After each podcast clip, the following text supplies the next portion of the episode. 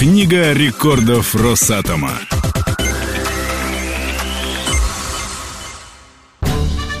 На этой неделе в Книгу рекордов Росатома попали Самый миниатюрный в мире ядерный боеприпас Самая северная АЭС на Земле И защитник отрасли с мечом в руке –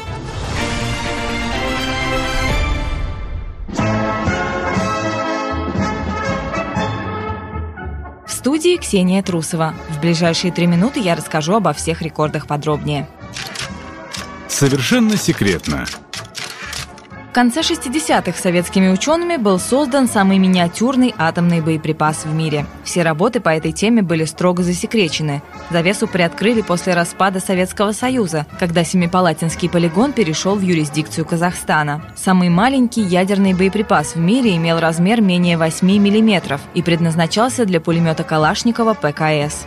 А вы не пулеметчик? Могу и пулеметчиком. А что? К самому делу прибыли. Чтобы радикально уменьшить размер и вес боеприпаса, ученым пришлось заменить уран или плутоний на экзотический элемент калифорний. Физики обнаружили, что при спонтанном делении этого изотопа вылетало от 5 до 8 нейтронов. Для сравнения, у урана и плутония их вылетает 2-3. Однако в дальнейшем ученые столкнулись с рядом трудностей. Патрон оказался недолговечным, и от использования такого оружия отказались. Мы хотим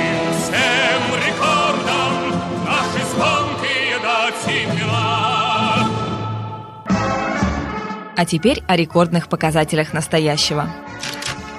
Морозоустойчивая. Билибинская АЭС – единственная в мире атомная станция, построенная в зоне вечной мерзлоты. АЭС на Чукотке, где зима длится 10 месяцев в году, начали строить в середине 60-х.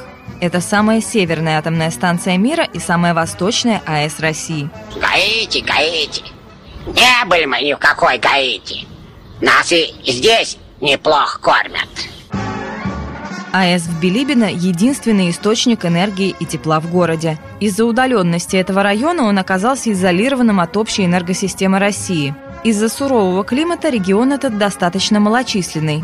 Отсюда и небольшое энергопотребление и малая мощность атомной станции. Мы хотим всем рекордам наши звонкие дать имена.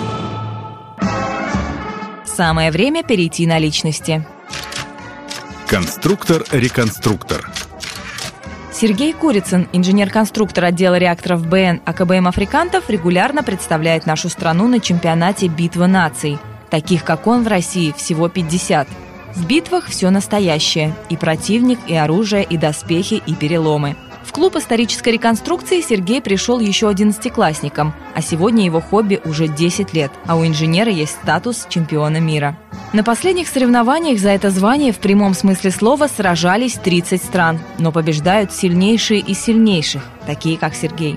Идите и скажите всем в чужих краях, что Русь жива. Если кто с мечом к нам войдет, от меча и погибнет.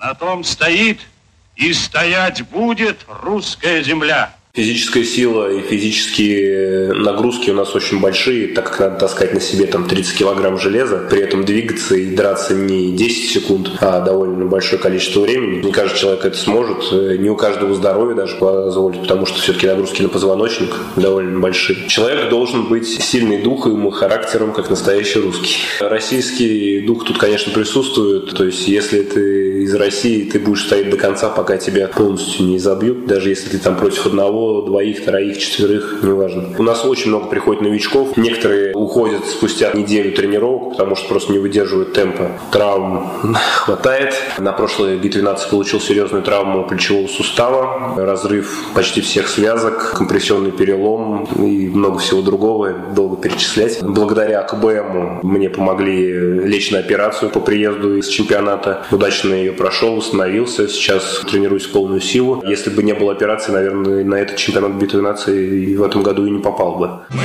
хотим всем рекордам наши звонкие дать имена. На этом пока все. Мы ждем ваших достижений, чтобы пополнить книгу рекордов Росатома. О своих победах и о победах ваших коллег пишите нам в редакцию по адресу радиособака страна ру.